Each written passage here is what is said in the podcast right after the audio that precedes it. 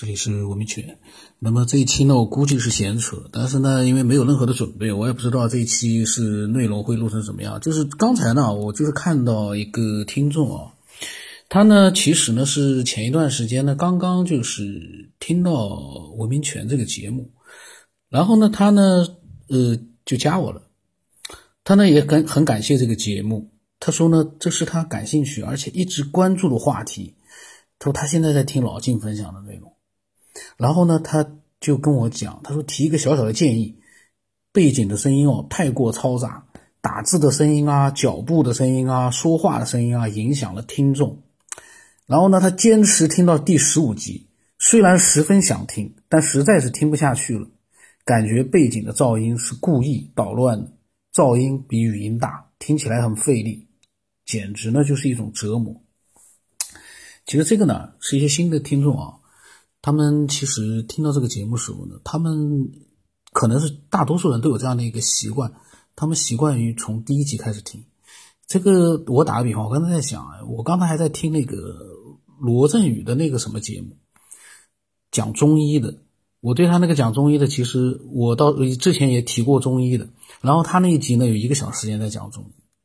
呃，我我看到他在讲啊，他的一个各种各样的一个，就是对声音的一个呃环境、录音环境的不满意。我就在想，罗振宇，如果说是他三年前的一个录音，你听到了，你去跟他去讲，哎，你那个录音怎么根本讲不到？然后我的这个节目八百多期，将近一千期的话，可能也要三年了。听的人，我我觉得听的人还是不多。但是呢，这个三年前的节目。你 你听到了几期节目？你来跟三年后的我，你来跟我讲，你那个第几期、十几期的节目实在听不下去了。这个东西你讲了有什么意义呢？为什么我始终觉得很疑惑的是，为什么不能听新的呢？而且我听节目是一般是挑的，我不管是谁的节目，我要是假如去听的话，我会挑那个内容的。假如这个内容我感兴趣，我就听；我不感兴趣的话，啪，我就停掉了，去听换一期。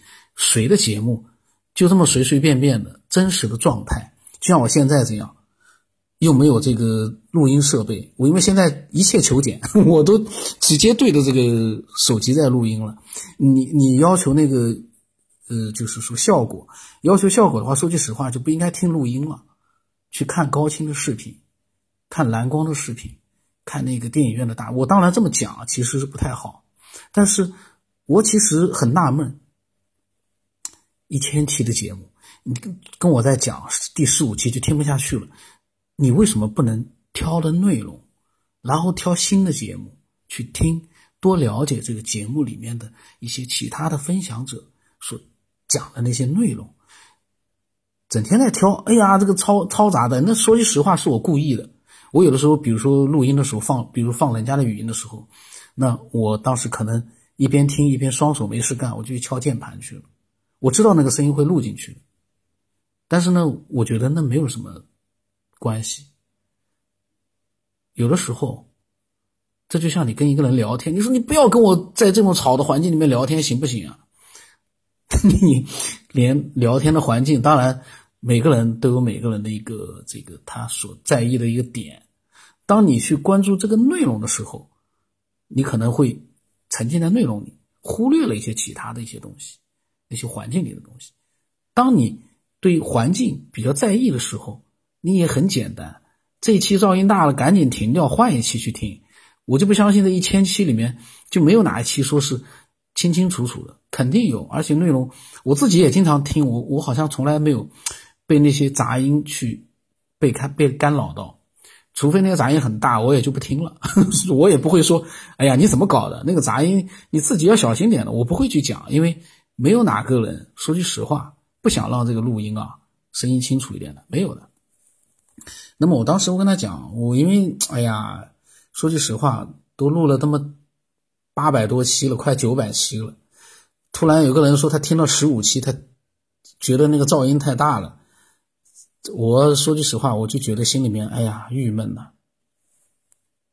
可以挑着听，没有人说是要连续听的。这里面的节目没有一个节目说是必须要连续听的，挑你喜欢的听，觉得清楚的听。然后有的呢，会好听一点，有的呢会难听一点。这个世界就是这样的，真实的世界就是这样的。嗯，因为这样的一个节目是所有的分享者自己在分享自己的一个想法，在各种环境下都有，所以呢，呃，包括我为了保证真实呢，我到后来我都不用耳机了，各种设备都不用了，直接打开手机录的。所以你听不下去，那是因为你去听那些听不清楚的、你觉得难受的节目，那没必要。你八百多期节目的话，快一千期的节目，你可以找一些你感兴趣的听。如果你觉得都没有兴趣，那你就听其他的，呃，更好听的节目。这个是就是这个世界很正常的一个选择。你没必要告诉我，呃，我我把微信号。告诉听众是因为让听众来分享一下他们的想法，不是来让他们来发牢骚的。这个节目怎么样？这个听众没有必要去多考虑了。你有喜欢的听就听，没有喜欢的听呢就不要听。呃，总之呢，呃，我是这样的一个见呃想法啊。八百多期节目，你没有人逼着你去一集一集的听，没有的，不连续的。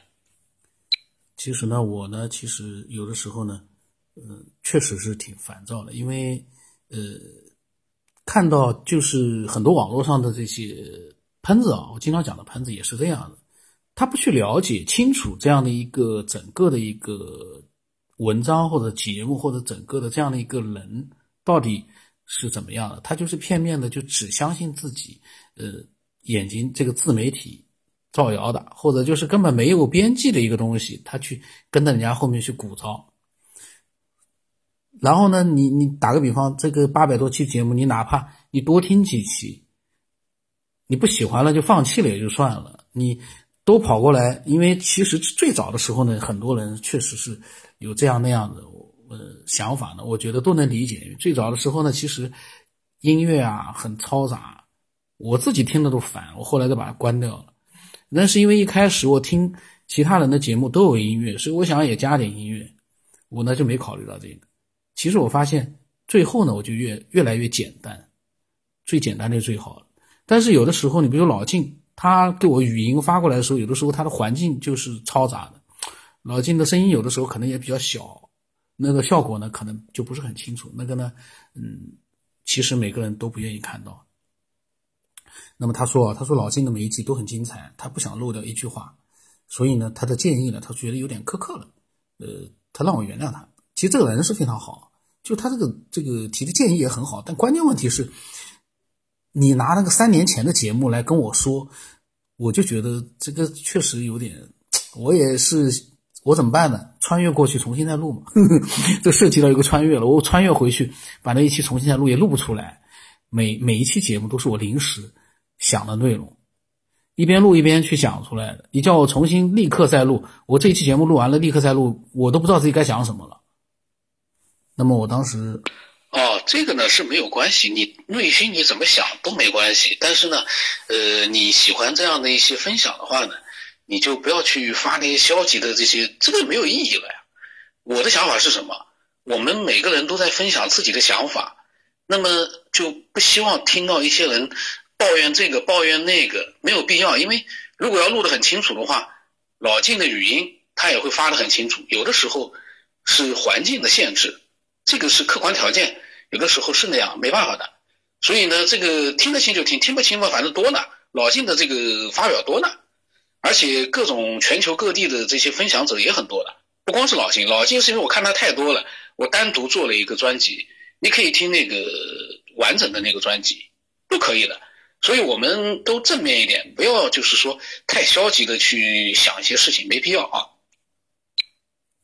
然后他说：“他说谢谢，不打扰了。”我呢，针对这个不打扰呢，其实我也有，我每次都看了，我都觉得你呢没有打扰，你随时都可以分享你的想法。但是呢，我就是在想，是分享一些我们的思索，而不是一些消极的去，呃，这个声音不清楚，那个音乐大的嘞，这个节目怎么人家分享？我们去分享我们个人的一些思索。你分享的最再多，我都觉得不会是打扰，这不打扰我，就像老晋一样的，一天给我分享好多的东西。那么我不觉得是打扰，我会把它录出来，让更多人听到。我希望你也能成为这样的一个思索者，你随时把大量的想法发过来都可以。然后呢，他说他一直在听节目，他又说他在七百一十八期里面，哦，这是他过了两天之后啊，他跟我发来的。他说七百一十八期里面纠正你一个错误的理解。他说你认为我目前我们认知的宇宙里没有可以超过光速的，这个我从来没这么想过呀，我从来没有那么想过，就是说我们认知的宇宙里没有可以超光速，我反而是觉得应该是有一种速度可以超越光速的。我一直是这么认为的，我不认为说不能超光速。然后他说呢，广义的相对论中是这样描述的：粒子或者波的传播速度不可能超过光子的速度，光速。他说光速呢不可超越性和光速不变是广义相对论的理论之基。他说但是，他说请记住，宇宙大爆炸理论，空间的膨胀是可以超过光速的。而且在宇宙大爆炸的初期，空间扩张的速度远远大于光速。都这与相对论不矛盾，因为空间的扩大不受制于相光速。其实我觉得呢，这个没有一个错误正确，因为这个大爆炸理论，这个膨胀的速度，这个都是谁能去证实的一些东西呢？我们可以用逻辑思维啊，我们经常可以讲到这些话的时候，我们自己可以用自己的逻辑思维去推理一下，这个宇宙大爆炸现在谁也不知道是怎么回事儿呀。你怎么能就能说？当然，我不认为说光速是最大的，但我也不认为说你就能说空间扩张的速度远远大于光速。这个是谁来判断的呢？是谁确定的呢？是哪一个？呃，就是说公认的这样的有这样的一个结论呢？这个我觉得有点，但是呢，这是他自己个呃对于宇宙大爆炸和光速的一个想法，我觉得也没问题。我当时呢，我跟他讲。你多讲讲你的想法，但是你要记住一点啊，我这个节目里面错误的东西多呢。我们主要是分享自己的想法，那些错误和正确与否，有很多是很难说得清楚的。呃，讲自己的想法，然后让听众呢去自己去做一个吸收和他自己的一个再分享。所以，所以你不用说这个错了，那个错，那个其实没有必要，就讲你自己对于这个问题的看法就可以了啊。因为那个错误你挑不完的，有很多东西说不清楚的。然后他说呢，他说，所以呢，才有宇宙年龄是一百三十七亿年，但宇宙目前已经有四百多亿光年的空间尺度。这些数字说句实话，经过谁的认真了没有？我我一直就觉得，我一直在之前我经常会看一些关于宇宙的东西，我对那些数字呢，其实我是觉得，那对我们来说，只是我们。了解这个宇宙有多么大，让我们有一个这个数字上的概念。其实我呃想想，并不认为这些数字就真的是那么回事。比如说宇宙的年龄，宇宙的年龄说真的，真的就这么大吗？包括宇宙的这个空间尺度，有的人还说九百多亿光年呢，有的人还说这个宇宙多大多大呢？其实说句实话，我们仔细想想看，真的知道了宇宙的空间尺度有多大吗？我们这个太阳系。昨天呃还有人在呃我看见里面就是还有人在讲关于这方面的事，我就在想，现在我们人类的探测器也刚刚飞出太阳系，刚刚可能刚飞出去，太阳系之外对我们来说可以说是一无所知。当然，这个观测那是另外一回事，就是说真实的一个呃被我们的观测器这个飞行器能够拍到或者看到的那些景象，说句实话。都一无所知。那在这个情况之下，你怎么能去一口咬定前面所说的宇宙年龄和空间尺度就那么大呢？这个还有它的膨胀速度到底有多大？谁知道啊？膨胀速度真的那么快？就像前段时间有个老的一个科学爱好者跟我讲，那膨胀速度那么快，几千年来了，这个。地球啊，这个观测天文观测那没有什么变化呀，那个位置啊，包括这个太阳啊、地球啊、月亮啊，这个位置好像也没有明显的变化。你这个膨胀可能是有，但是具体到底怎么回事，科学家还在研究，没有一个定论呢。所有的一切都只是一个假想。当你我们面对各种各样的假想的时候啊，我们就不能去断然的拿这个假想来去否定别的人，你能否定得了吗？否定不了，你只能说是你自己所认知的这样的一个情况之下，你能发表一些自己想法，这个我觉得没问题。我们不谈什么，就是说明确的一些所谓的科学上的一些什么样的问题。我们这个是自己用自己的一个逻辑思维啊，去分享一些个人的一些对这个世界的一个认知。我们不是一个科学节目，你来讲科学的话呢，其实我们很少去讲，我很少去讲，因为那个外面充斥了各种各样的一些科学信息，那些呢，我们每个人可能都看过，但是我们呢，要讲一些我们自己对这个世界的认知。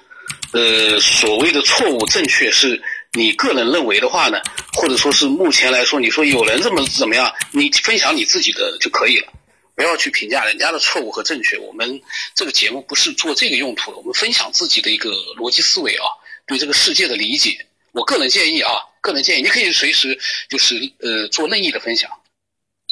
呃，然后呢？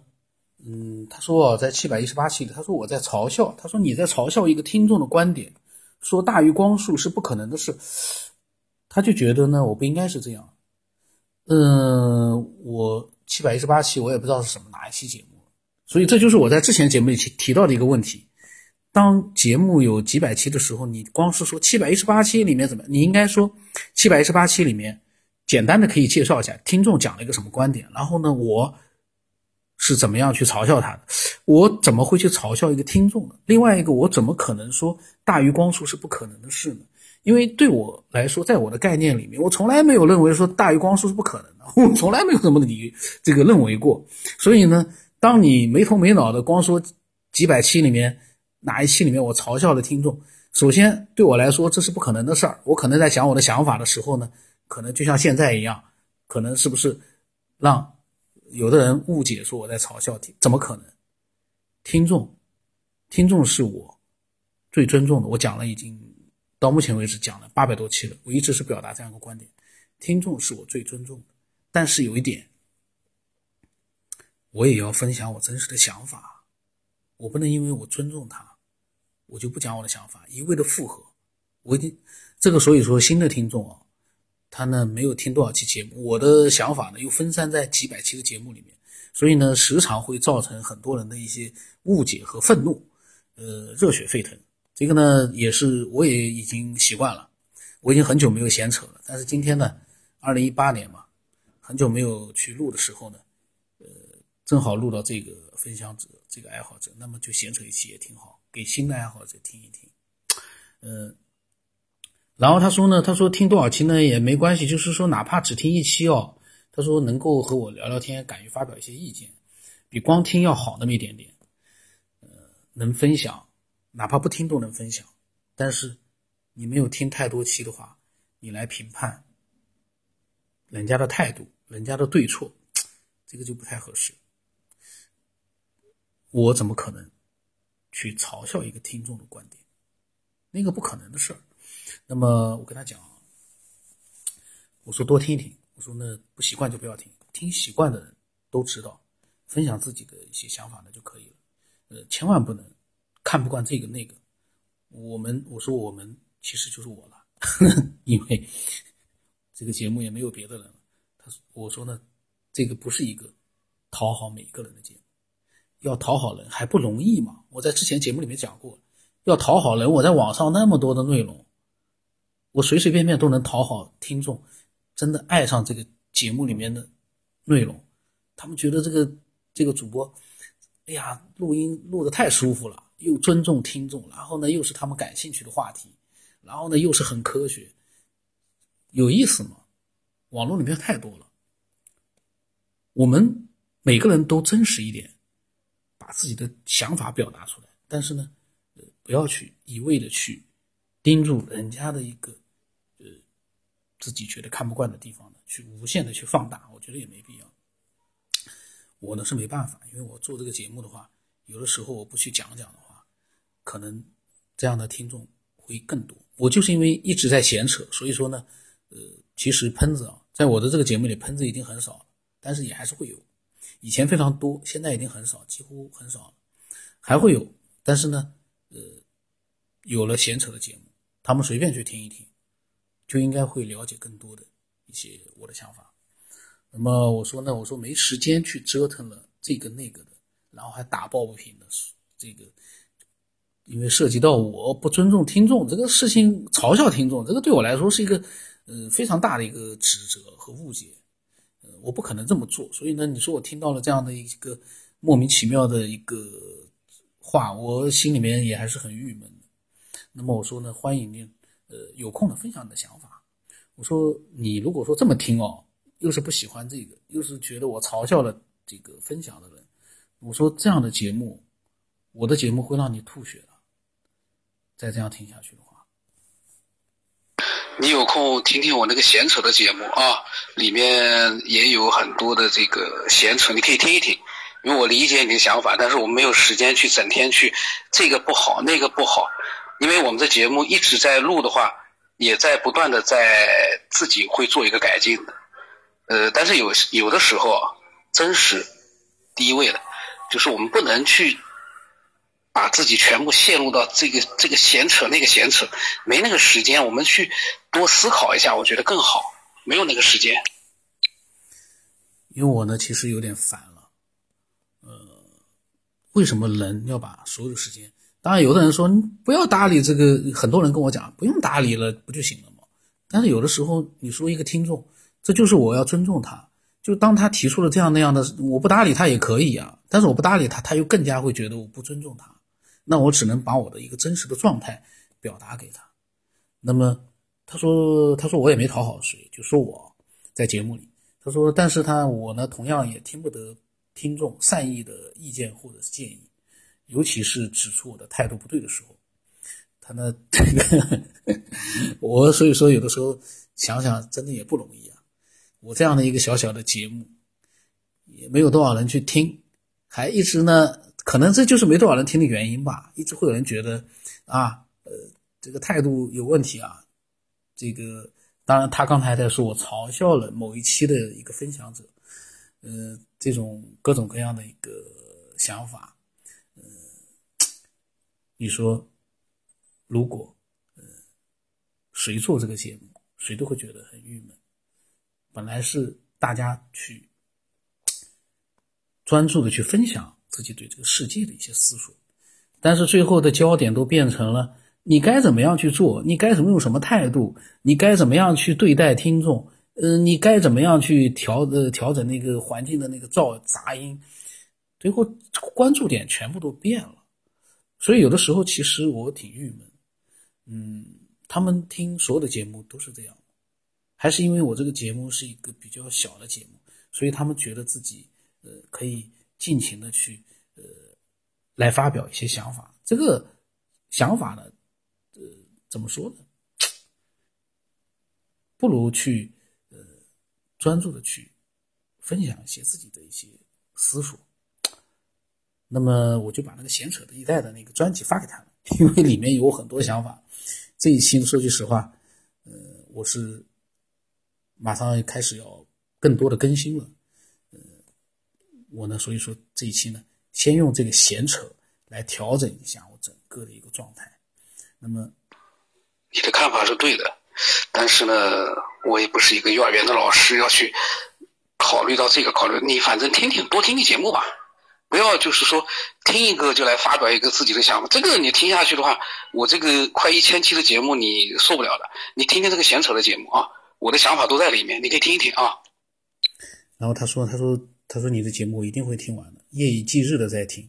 这个节目，如果真的我是这么想，当我去听一个节目，夜以继日的去听的时候，我真的我会很感激这个录音的人，因为他让我找到了一个休闲的、娱乐的、思索的，呃，这样的一个。”节目这样的一些内容，呃，他再有什么缺点？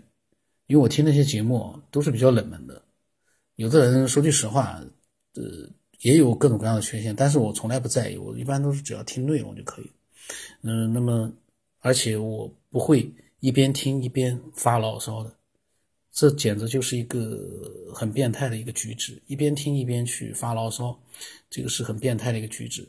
呃，也是虐待自己，呃，听得那么不舒服的话，嗯，我觉得其实可以换节目去听，我们听节目啊是要让自己愉悦一些，开心一点，我们健康一点，包括我们整个的状态不能陷入到一个一边发牢骚一边去听，这个状态当然是很多喷子呃都会有，当然很多正常人也会有，可是呢，那个是一会儿会儿的事啊。你这个几百期的节目，你夜以继日的去听，你还要去发那么多牢骚，呃，这个这样的一个，我觉得这样一个状态，其实这样的一个听众，我说句实话，我个人感觉并不合适，并不好。然后他说呢，他会在，呃，然后我跟他讲，因为这个节目呢，它不是一个商业性的节目。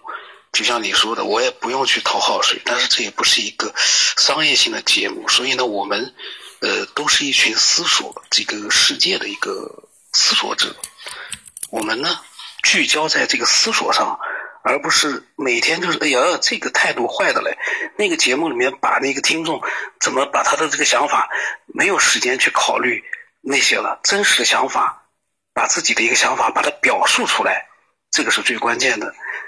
如果天天就是这样，哎呦，你对那个态度不好，你的这个是错误的，这个节目就没有办法去做了。还好我们呃有非常多的爱好者，他们是在专注的做一个思索，各种各样的思索都可以。那个没有高低，但是呢，不要就是整天就是盯着啊这个不好，那个不好，这个态度不好，那个刺激到这个听众了，这个我没有那个时间。然后他说呢，他说好的。他说：“我会在适当的时候呢，分享自己的一些想法的。不分享的话，对不起这个平台。我我这个人啊，可能有的时候确实呢，太就是说偏执了。我马上立刻我跟他讲，这个自由选择，所有的分享者都是想分享就分享，不想分享的话就不分享，你自由选择啊。呃，没有什么义务说对不起谁，这个没有这样的一个事情。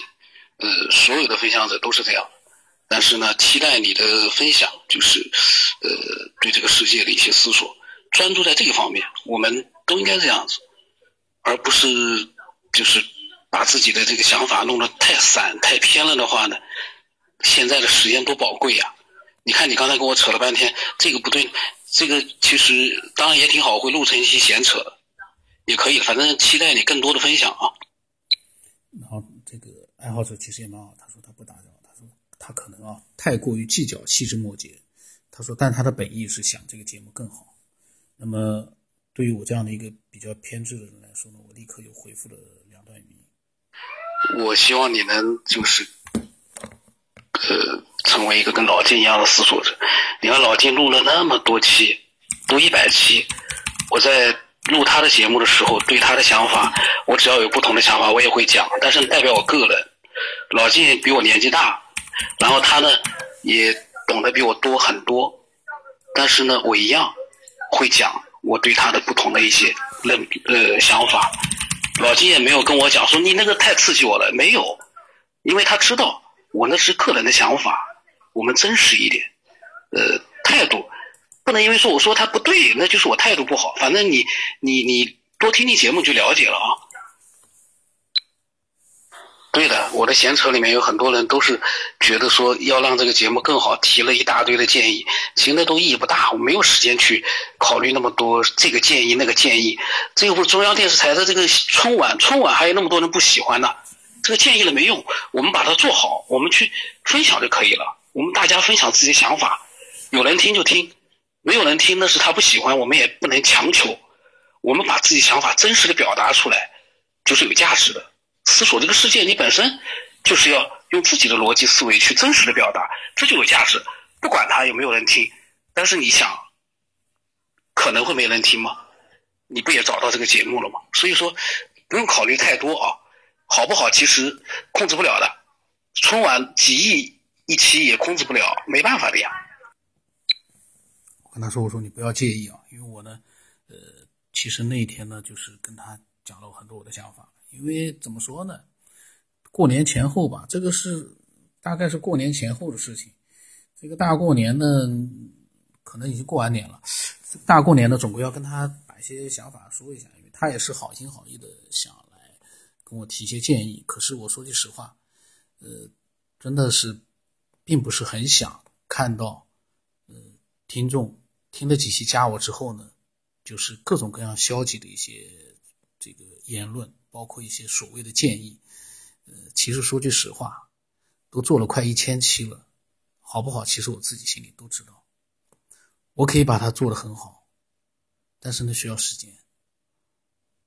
而我呢，个人认为目前的方式是最好的、最真实的。就像我今天这一期，其实我录之前又回到最早的那个状态，就是我不知道这一期我要讲什么，但是呢，我知道这一期呢是个闲扯，是我针对这个人的一些想法的一些闲扯，这就是一个最真实表达。你叫我这盘这期，如果说像有的时候录完一期发现没录上，我要叫我再去想我说了什么，我已经。满头雾水，我已经忘了。这就是真实。如果叫我弄一个大纲出来去讲，那肯定能讲得更好。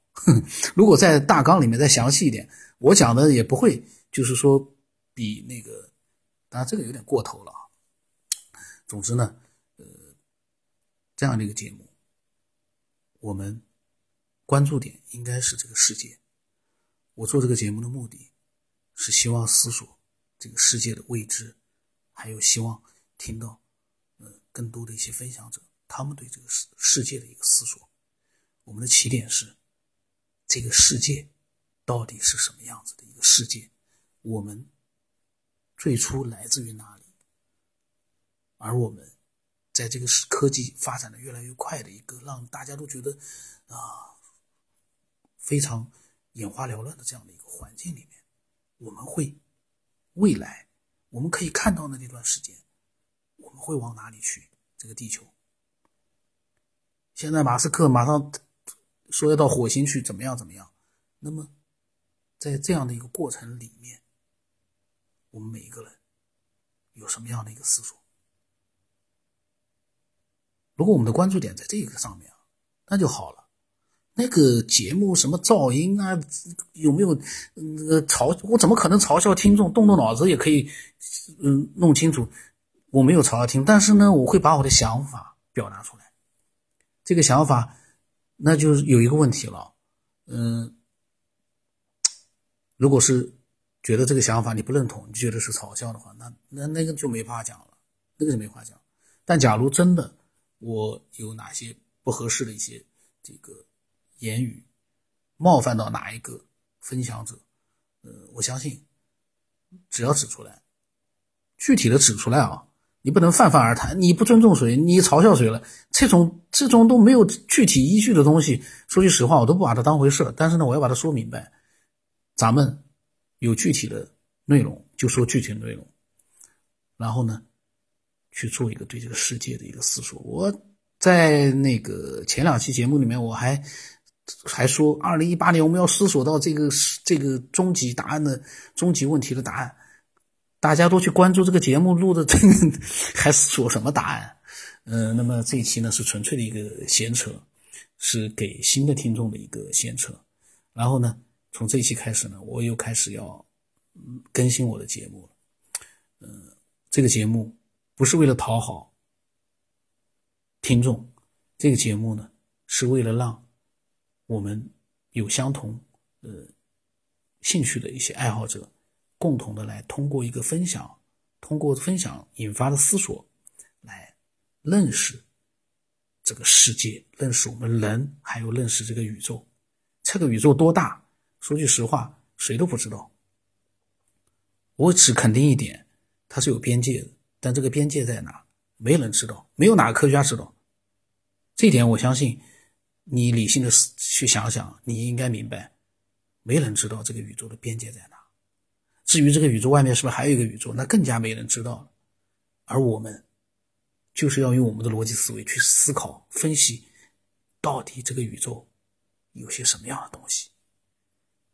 我的微信号码是 b r v 什八不啷什么八，微信名字是九天以后，欢迎啊，更多的人来分享一些思索，而不是分享一些这个不满、那个不满、这个嘲笑、那个嘲笑。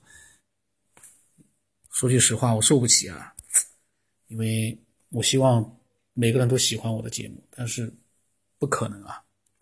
这个闲扯，我刚看到时间已经超过半个小时，哎，怎么办？这个闲扯，这就是二零一八年